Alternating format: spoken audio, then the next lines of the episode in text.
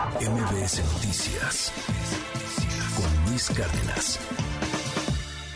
Hay dos casos que están generando mucha expectativa en la Ciudad de México. Uno el del Colegio Williams y otro el de Ariadna. En el caso del Colegio Williams, ayer mujeres que integran el colectivo Tribu de Mamá exigieron justicia para el niño Abner. Este pequeñito falleció el lunes en una alberca del, del colegio, en donde termina ahogado, y, y hay acusaciones de negligencia, de falta de cuidados. El director del mismo colegio tuvo una desafortunadísima declaración cuando señalaba que, bueno, pues que los niños son muy traviesos, como, como que era culpa del niño. Eh, escuche usted a Adriana Monsiváis. Ella es una de las integrantes de este colectivo y que pide justicia y exige así que se abra la investigación sobre la muerte de Abner. El hecho de saber que un pequeño falleció en manos de autoridades escolares que debían de estar protegiendo el bienestar del pequeño. Nos parece indignante la respuesta que se da a los padres, nos parece indignante la respuesta que se da a la sociedad, nos parece que están revictimizando a las víctimas justamente diciendo que el niño era travieso. Hay muchas escuelas que no toman en serio la responsabilidad que tienen al tener en sus manos a nuestros pequeños. Hay escuelas, no importa si son públicas o privadas, que realmente lo que le significa a nuestros niños es un número. El otro asunto es el de Ariadna, esta joven que al parecer fue asesinada, todo apunta a ello, en un departamento en la colonia Roma, en la calle de Campeche concretamente. Su cuerpo fue arrojado en la carretera de Morelos, en la carretera hacia Cuernavaca, y ahí el fiscal de Morelos, Uriel Carmona, descartó inmediatamente un feminicidio, dijo que se había muerto por borracha, porque tenía una intoxicación alcohólica, y después se le cayó el teatrito. La jefa de gobierno Claudia Sheinbaum continúa eh, pues muy activa en este asunto y culpa eh, pues muchas negligencias de Uriel Carmona. De hecho ayer volvió a hablar del tema y señalaba que el fiscal había pedido que matizara sus declaraciones. No, bueno, escuche. Lo que le dijo el fiscal, es que me lo contó hoy la fiscal Ernestina Godoy. En la llamada que le hace el fiscal de Morelos a la fiscal Ernestina Godoy, le dice, oiga, ¿y no habrá manera de que la jefa de gobierno matizara? Pues no, no hay manera. Evidentemente no hay manera. Más allá de lo político hay cosas muy interesantes que tienen que ver con estos dos casos. Y por ello le quiero recomendar que le eche un ojo a la columna de Mario Maldonado, una de las plumas más influyentes en este país, hoy en el Universal. Mario, muy buenos días. Cuéntanos un poco porque hoy escribes sobre ambos casos que se convirtieron en el, en el centro de atención aquí en la capital del país. Buen día.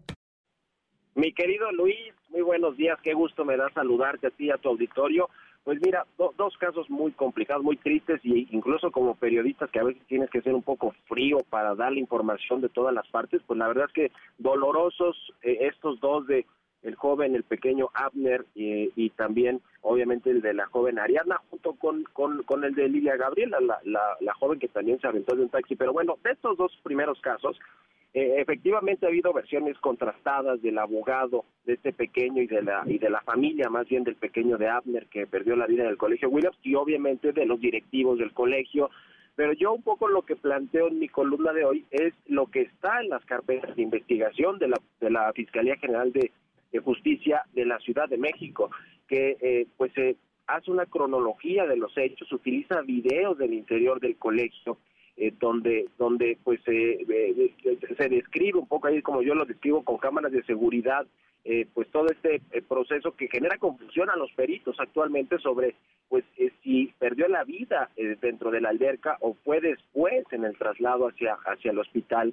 eh, eh, y digamos, este es un tema que obviamente los peritajes, las investigaciones tendrán que definir y, obviamente deslindar responsabilidades, ¿no? Eh, sin duda alguna, es, es una papa caliente para, para Ernestina Godoy, para la Fiscalía de la Ciudad de México, sobre todo determinar el lugar en el que falleció este, este menor, este pequeño, y el tiempo que transcurrió desde que este presunto incidente ocurrió en la alberca. Entonces creo que ahí es donde están las claves para pues para conocer la verdad, que yo creo que, que se debe de investigar a fondo y, y, los responsables pues tienen que, que pues pagar por, por, por omisiones o por negligencia o lo que sea, pero creo que sí debe haber un análisis eh, puntual y más allá de los dichos de quién tuvo la culpa o no, que pues,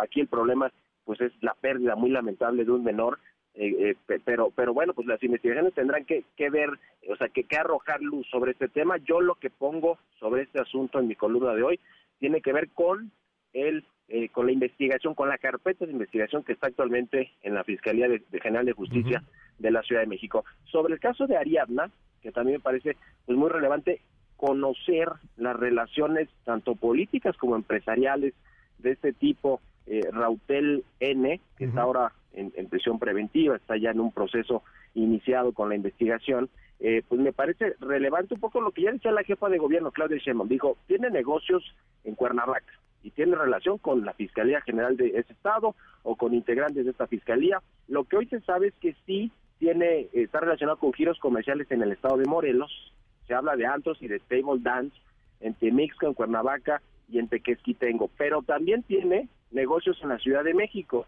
Yo recuperé, digamos, algunos documentos del Instituto Mexicano de la, de la Propiedad eh, para saber que pues tiene, por ejemplo, un restaurante en, en, que se llama Cosecha Roma, en la colonia Roma, del cual es propietario desde julio del 2021. tiene otro negocio de seguridad que se llama eh, eh, RCF y Asociados de Seguridad Privada, que opera en la Ciudad de México, tiene su base aquí en la capital del país, eh, se, constituyó este también en, en, el 2021 eh, y, y, finalmente pues también está relacionado, se dice, y esto son testimonios o digamos conversaciones que he tenido con grupos restauranteros de la Ciudad de México, particularmente de la alcaldía Cuauhtémoc, que es donde vivía y donde tenía los negocios, y, que actualmente pues es eh, gobernada esta alcaldía por Sandra Cuevas, pues que tenía una relación muy estrecha con Sandra, con Sandra Cuevas, con, la alcaldesa de Cuauhtémoc, quien vale la pena decir también que fue funcionaria del sector aduanero durante mucho tiempo, antes de, ser alcaldesa de Cuauhtémoc, y este presunto feminicida, Rautel N, también es un, o era un empresario eh, del sector aduanero. Entonces, como que hay muchas ligas y vale la pena pues ir ampliando la información, porque al principio la jefa de gobierno decía, a ver, tiene relación con negocios en Morelos, sí, pero también con negocios en la Ciudad de México y con eh, pues alcaldes o alcaldesas de la, de la, de la alcaldía en la que vivía, en la que tenía negocios, que es Santa Cuevas, es decir, vale la pena que también se ahonde más en esos asuntos, Luis. Y que ahí además son de oposición y vaya que se abriría un frente político.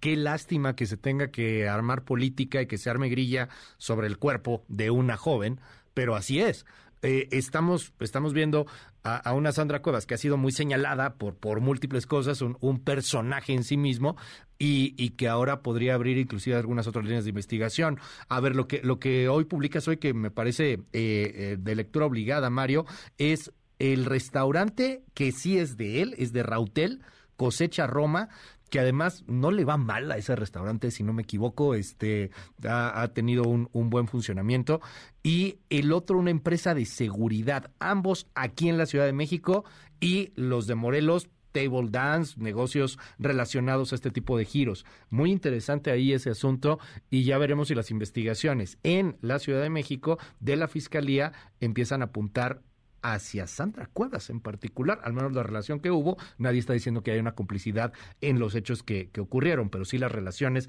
que tenía este personaje Rautel con políticos importantes de la capital. Sin duda, eh, este eh, tema del restaurante Cosecha Roma tengo yo la, te decía, el, el, registro del Instituto Mexicano de la Propiedad Industrial, que además es público, sobre el registro de la marca, sobre el representante legal y los principales accionistas, y obviamente pues es Rautel Astudillo quien aparece ahí en, en la primera fila. Eh, eh, como, como el representante legal y el fundador accionista de esta empresa, es decir, sí existe y me parece también raro que pues cuando se dio a conocer la información de los giros comerciales donde y los lugares donde estaba radicado este presunto feminicida involucrado con el feminicidio de la, de la joven Ariadna Fernanda, pues no se mencionó lo de, lo de la Ciudad de México, ¿no? O sea, se dijo, no, pues Morelos y Morelos, pero pues aquí en la Ciudad de México, mira, se dice que este tema, que yo coincido contigo, terrible que se politicen asuntos así tan, tan delicados y tan graves de, de feminicidios y de muertes de mujeres,